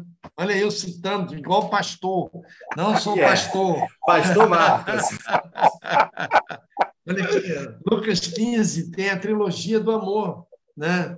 A ovelha perdida, a dracma perdida e o pai misericordioso, ou o filho pródigo, né? que é uma coisa louca. Se você for ver, você fica do lado do, do, do primogênito. Como? Como ele sempre esteve com você, como é que agora você é, dá aí tudo para o filho perdulário, que gastou tudo com prostitutas? Né? É isso, né? é, é um desafio compreender a, a, a, o ágape, né? É, e muito bem colocado, então, por, por ele, uh, Ciro, né? É, muito bem, muito bem. Eu, eu, eu acho, acho interessante essa educação imanente. Eu tinha vontade de depois, quando ele fizer uma, um, um, uma live com você, André, naturalmente vocês pulando de paraquedas, alguma Vamos, coisa sim. assim. Pulando de paraquedas, é 10 mil pés. Eu vou querer assistir, tá bom? Tá. Deixa só caminhar para o final, te provocar em uma pergunta e depois eu pedir para vocês fazerem considerações finais. A pergunta que eu queria explorar é o seguinte: você acabou sendo interrompido na questão da, da, da, da metáfora do labirinto, que é, a, que é a imagem de formação do livro, que também é muito explorada do ponto de vista é, figurativo também, não só do ponto de vista da escrita. E a metáfora do labirinto também, ela tem como contraponto né, toda é, toda a imagem sobre as asas, sobre a libertação que está associada ao voo. Né? E com isso também você está explorando a mitologia clássica, né? É, basicamente a história do Minotauro, né? de Dédalo, de Teseu e de uhum. Ariadne. Né? Então, eu queria que você é, é, trouxesse um pouco, então, explorasse um pouco mais, agora que estabilizou a internet, por que, que a prisão pode ser considerada como labirinto, porque o labirinto pode ser pensado para além da prisão, apenas como uma experiência de labirinto, como sair do labirinto, e também explorar essa questão, dada a sua erudição é, literária, artística, do quanto que o labirinto e a criação do labirinto para aprisionar os minotauros pode ser parte do problema e não da solução. Né? Considerando-se que, no, na, na mitologia grega, o labirinto é feito para prender o minotauro, porém, acaba também se tornando uma forma de nos aprisionnarmos. Muito bem, nossa, isso daí é uma tese de doutoramento, você está querendo que eu desenvolva, mas vamos aí pensar, né? Realmente, o labirinto, eu gosto da imagem do labirinto porque é a ideia de que a pessoa ela fica presa antes mesmo de ser encarcerada pela sucessiva é, escolha de caminhos que ele faz e que acaba perdendo a noção de saída, né? Ele ele não consegue mais achar, e o labirinto é feito mesmo para não achar mais. Né? É, então, há duas, duas saídas né, do labirinto. Né? Uma que é um estratagema dado por Ariadne. Né? É bom lembrar sempre que a mulher, na mitologia clássica, a despeito do fato de que se trata de uma civilização altamente, depois da invasão dos dóricos, que ficou altamente machista, é, ela encontra, no entanto, sempre a representação da sabedoria, né? A mulher é a sede da sabedoria, né? É, porque a mulher, você tem Atena, né, que é a deusa da sabedoria, que também representa a mãe, né? a grande mãe, Atena quer dizer a grande mãe, segundo Junito Brandão. Você tem as musas, são nove musas, cada uma ah, presidindo uma área do conhecimento, a ciência, a história, né? É, a poesia lírica, né? a música, a dança, e por aí vai. Né? Que é uma titânida, né? É, Pandora, que representa a curiosidade científica, né? ela vai abrir a caixa né? E sai todas as coisas lá de dentro. Né? Então, a, a representação da sabedoria é sempre feminina. Perseu, a Teseu, aliás, desculpa, que vai trair a Ariadne, né? que amarra o fio para que ele pudesse entrar e depois sair. Né? É, mas uma vez que a pessoa entra no labirinto sem nada, ela não consegue mais sair. Né? Aí nem fio mais ela consegue. Né? Então, ela, aí é que entra a, a, na mitologia essa representação é, de que o labirinto, o inventor do labirinto, que aliás é um criminoso, porque ele mata o sobrinho dele, ao ver que ele é, tinha inventado a serra, ele ficou morrendo de inveja e mata o sobrinho, jogando ele né, da, da, de Atena, né, lá da Acrópole, né, na época ainda do Céclope. Né? E ele é então obrigado a fugir, vai para Creta e lá então ele cria o labirinto né, para prender o Minotauro, que é gerado pelas fraquezas humanas e tudo. Ah, é, no fundo, quando ele acaba construindo o labirinto, para ele sair dali, ele cria então as asas, né? E aí entra a metáfora do saber. Né? É, o saber na mitologia clássica é, tem uma deusa, né? Ah, que não é alada, não é alada, mas ah, Dédalo e Ícaro também, só que Ícaro ah, extrapola, né? usa o conhecimento, que as asas simbolizam esse conhecimento, de uma forma exacerbada e acaba caindo e morrendo, né? Enquanto que Dédalo não, comedidamente ele vai voando, né? E acaba saindo do labirinto, é o que lhe permite fugir, né? É, eu acho que essa representação da, da, da, da ideia do, do labirinto é isso. A pessoa ela acaba chegando a uma situação que ela vai ser encarcerada daqui a pouco, né?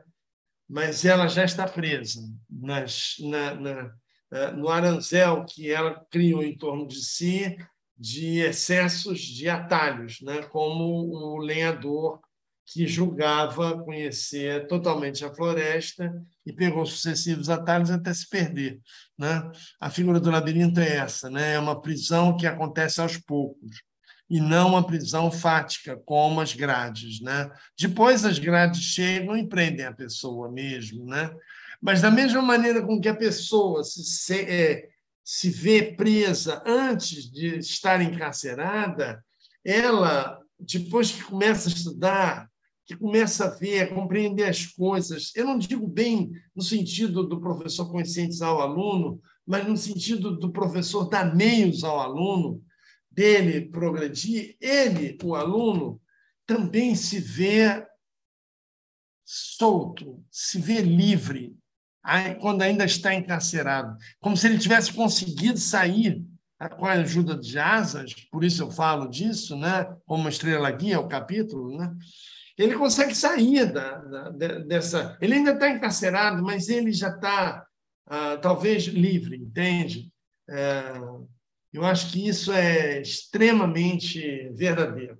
verdadeiro. Então, você tem essa possibilidade de libertar ah, por, por causa da educação, por causa do princípio libertário que ela Pelo tem logos. ao se dar autonomia. Oi, fala. E o Logos é libertador Isso. nesse caso. é, exato.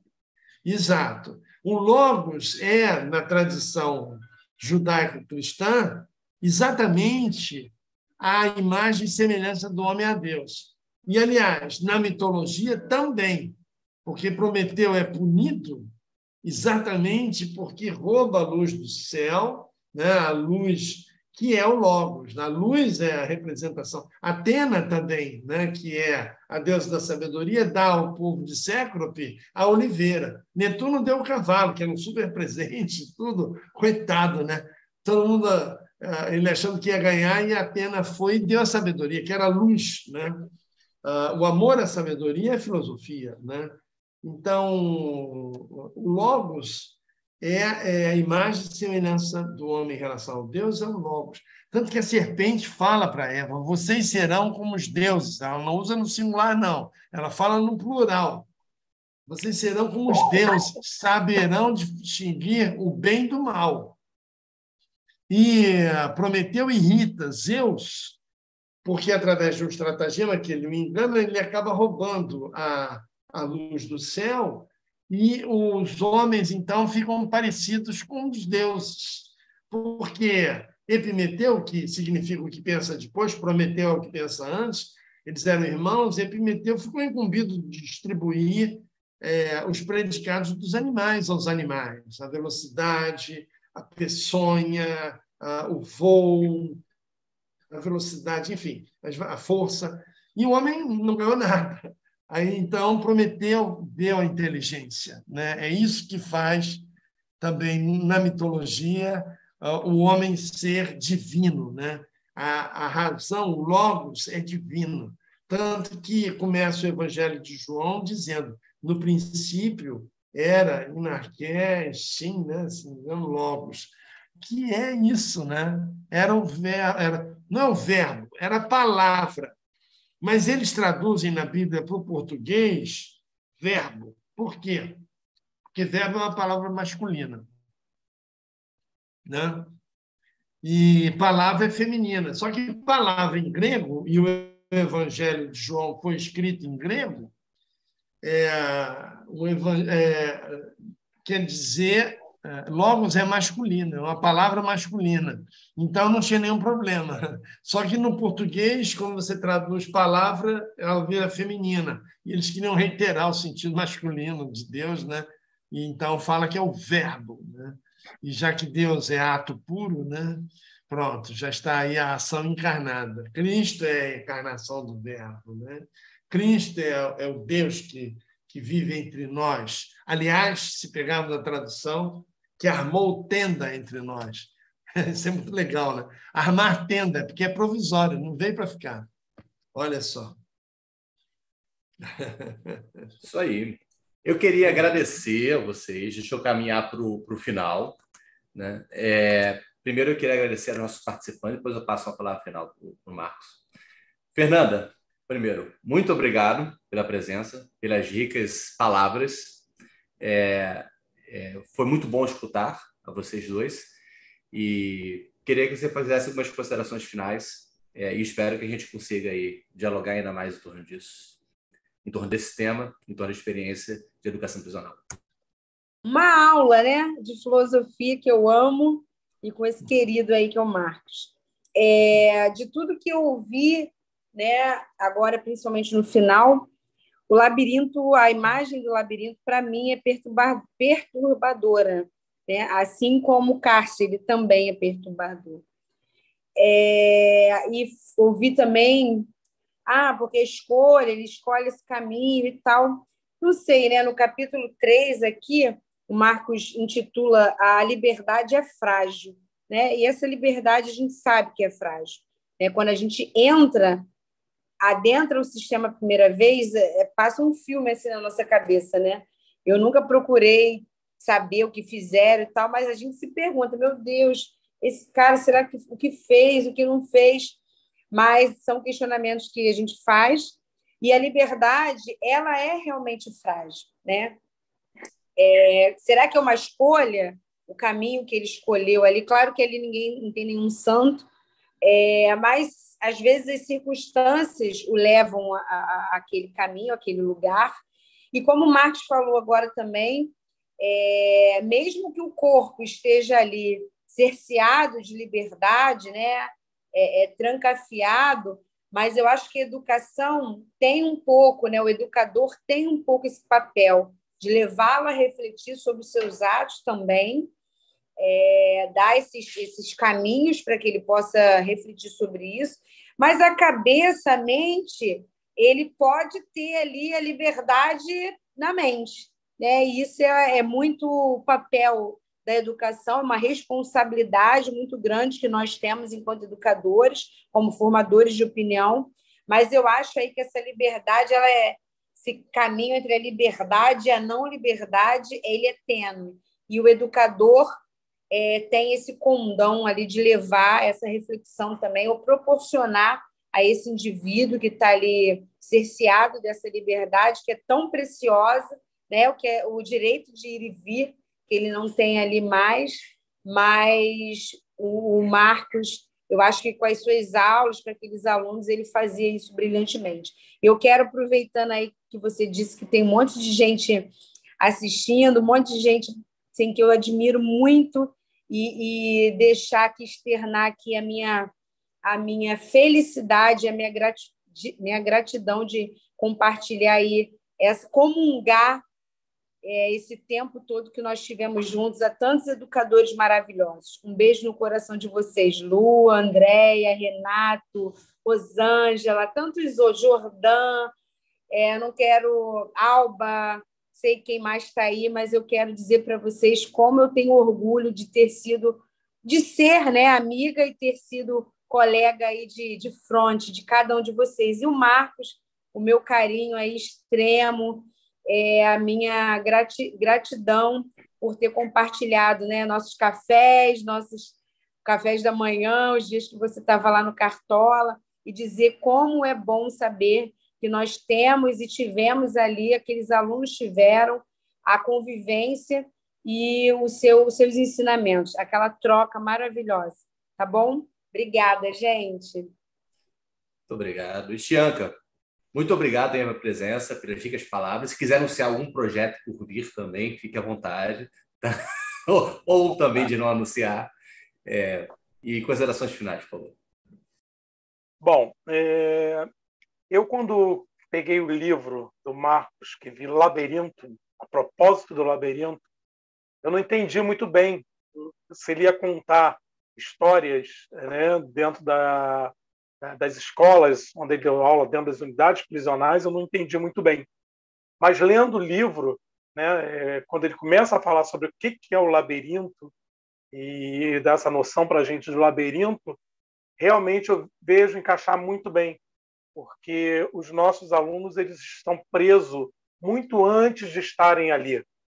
É, eu já, já eu começo a ver muito dos nossos alunos, né, dos presos que estão ali naquele local, da, dos cidadãos, das pessoas que estão ali naquele local, é, presos já dentro das suas próprias comunidades.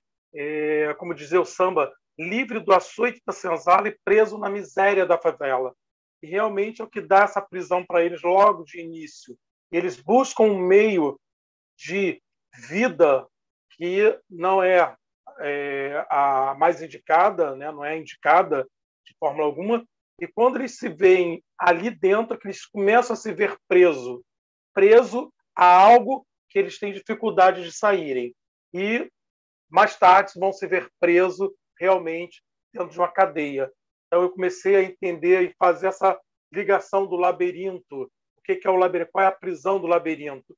E que eles têm a condição, sim, através da educação, através da leitura, através dos ensinamentos do que os professores lá dentro terminam passando para eles essa liberdade, essa forma de conseguir se libertar né, do, do alado mesmo, de querer sair, de ter asas para poder buscar um novo horizonte. E aí cabe a eles a distinguirem o que, que eles querem e o que eles não querem. Mas foi um prazer enorme essa aula que hoje tivemos aqui com o Marcos Tadeu mais uma vez. Foi assim é, brilhante, maravilhoso, como sempre, o Marcos é, e dizer para ele de que é um prazer enorme ter você como parceiro de trabalho, dividir turma com você, como a gente dividiu algumas vezes, dar aula na mesmo, no mesmo auditório, você falava um pouco, depois eu entrava, falava outro, dividir projetos com você, que eu, como você mesmo cita no livro, eu gosto muito de trabalhar com projetos e continuo gostando. Eu acho que trabalhar com projeto com alunos é a melhor forma que a gente tem de fazer com que o aluno se achegue mais à escola e veja a escola como um atrativo muito grande. E agradecer esse povo que está aí, né? Vários colegas meus, você citou vários é, professores que estão trabalhando lá. É, não vou citar os nomes, que eu é, caio, vou cair no esquecimento, a minha memória é fraquíssima. Então, sei que tem muitos aí que trabalham lá dentro, que fazem um trabalho excepcional, e são, como a Fernanda mesmo falou, verdadeiros guerreiros. É para trabalhar a todo dia e para a, uma escola prisional, né? uma escola dentro da unidade prisional, é, tem que ser guerreiro porque muitos andam, é, que trabalham, por exemplo, em Bangu, descem na Avenida Brasil, andam até Jericinó, chegam em Jericinó, ainda tem que caminhar até a escola, muitas vezes no sol quente, e chegam lá dentro com um sorriso no rosto para dar aula. E muitos não entendem. Até mesmo a gente chega a perguntar por que, que vocês vêm dar aula aqui? Tantos, tantas escolas lá fora precisando e a gente está ali dentro porque a gente está fazendo valer um direito, um direito constitucional, que é direito à educação. E eu só tenho a agradecer ao Marcos por esse livro que ele fez, né, a propósito do labirinto, que eu aconselho a todos a lerem, a ter esse livro. Quem não tem, pede emprestado, é, compartilha, porque é muito bom, é uma realidade que a gente tem lá dentro. E dizer o orgulho que eu tenho de poder chamar Marcos de meu amigo. Obrigado por tudo. Lindo, lindo. Com isso, eu digo duas coisinhas básicas. Primeiro, esse empetelhamento da internet caindo, travando, podemos considerar também como uma metáfora. Né? A gente estava no labirinto da internet e de alguma forma ganhou-se asas. Não sei se o Marcos ou a internet de Marcos, e a coisa se estabilizou e conseguimos é, na segunda, no, segundo, no segundo momento, é ter essa aula, essa reflexão conjunta e esse diálogo entre nós, é, que com certeza, é, como deixa acontecer no caso de é, eventos virtuais, fica como acervo para a posteridade, para as pessoas acessarem e serem estimuladas a fazer uma experiência de conhecer e reconhecer este lugar que, como diz Marcos, está destinado ao esquecimento pela sociedade. E essas memórias, a propósito do labirinto, faz exatamente essa, essa, esse apelo e esse esforço de trazer para a memória, trazer para a dimensão da experiência social esses lugares de esquecimento, onde se colocam minotauros, né? onde se tenta aprender minotauros como os monstros da sociedade, e Marcos, ele traz não somente essa experiência é, e essas pessoas que estão lá, os profissionais, os próprios apenados, não só traz à tona, como traz de forma humana, com todas as suas complexidades, suas nuances, né? é, sem simplificar, seja pela relativização do que é bárbaro, seja por barbarização do humano, transformando seres humanos em bárbaros, ele consegue encontrar uma via, uma terceira via, uma via média né, de reflexão, bem própria de uma experiência ética, bem própria de uma boa filosofia, de construir um caminho que eu acho que é importante para se tentar lidar com a difícil questão da segurança pública, da violência, da criminalidade, da questão da pena e, sobretudo, o exercício da liberdade. Né? É, e Marcos, ao fazer isso, ele faz conjugando escrita com arte. Né? E isso é fundamental, porque conjuga a experiência escrita também com a contemplação artística. Marcos, muito obrigado. Espero que não somente reconheçamos os labirintos da vida e da liberdade, como também os florescimentos da liberdade e, sobretudo, pelo ensino prisional, consigamos retromorfosear os nossos minotauros e descobrir que, para a liberdade, às vezes é importante construir labirintos para perder minotauros, mas pode ser muito perigoso construir labirintos que nos aprisionam nos nossos próprios minotauros interiores. Muito obrigado, Marcos. palavra é sua para considerações finais. Está mutado, está mutado. Muito bem. Ah, antes de tudo, ah, o meu agradecimento a você, André, pela organização desse encontro. Você foi um editor sempre solidário, bem-humorado, é, mesmo nos meus momentos de irritação. André, com uma paciência incrível, né, André? Nossa, isto é. Meu irmão caçula é esse cara. Aliás, não, você é mais velho do que eu, né, André? Eu tenho a impressão que. então, meu agradecimento ao André e ao Chianca, que é um amigo e uma referência, assim como também a Fernanda, são pessoas referência. E eu quis, quando é, você me perguntou nomes para fazer essa interlocução, que fossem eles, porque o grande interlocutor é sempre alguém melhor do que você, né? Então, o Edson, o Chianco e a Fernanda, que não deixou eu fazer uma apresentação dela maior e tudo. Não, ela é muito humilde, mas olha, ela é tudo de bom. Até no sambódromo ela arrasa. É, eu parei de torcer para Mangueira e passei a torcer para o Padre Miguel por causa da Fernanda. Então, meu agradecimento a todos, as pessoas que estão assistindo, é, a Andréa Caligari, a Luciana Caldeira, é, o Renato, a Alba e a outras pessoas, que ao Jordão, né? e as outras pessoas que me deram a honra de me prestigiar, porque é, esse trabalho é mesmo um trabalho desconhecido, né? As pessoas não querem saber, eu falo sobre isso né, no livro, não querem saber porque acham que, na verdade, estão livres de serem algum dia encarceradas. Né? Eu trato disso no capítulo 3, né? a liberdade é frágil. Ninguém está livre dessa tragédia. E então, é, eu Pronto, eu encerro, não vou falar muito, que eu me emociono sempre. É, então, quero agradecer a todo mundo que participou de alguma forma de dar sentido né, a essa experiência minha que eu tive lá. Foi muito bom conhecer essa homenagem que me fizeram, né, a Andréia, a Viviane, a Luciana, né, é, com quem eu sempre aprendi uma grande coordenadora, né? uma colega riquíssima. Né? O ser humano, ah, com frequência, se manifesta em sua plenitude. Muito obrigado. Deu uma travadinha na hora que você falou que o ser humano se manifesta na sua plenitude. Eu acho que pode ficar é, aí. É, é isso. Pessoal, um abraço. É, muito obrigado pela presença. É, é, é isso. Marcos, excelente, tá? Espero que a gente faça Muito outras obrigado. conversas. Outros, vamos, vamos fazer assim. outros, outros colegas venham a, a, dialogar. Tá bom? Pessoal, tá bom, eu não vou ler aqui, eu não vou ler aqui os comentários aqui, mas tem vários aqui ainda agradecendo e falando sobre o quanto que esse papo foi bom. Tchau, tchau, pessoal. Beijo, Boa noite. Bom descanso. Obrigado. Em pé.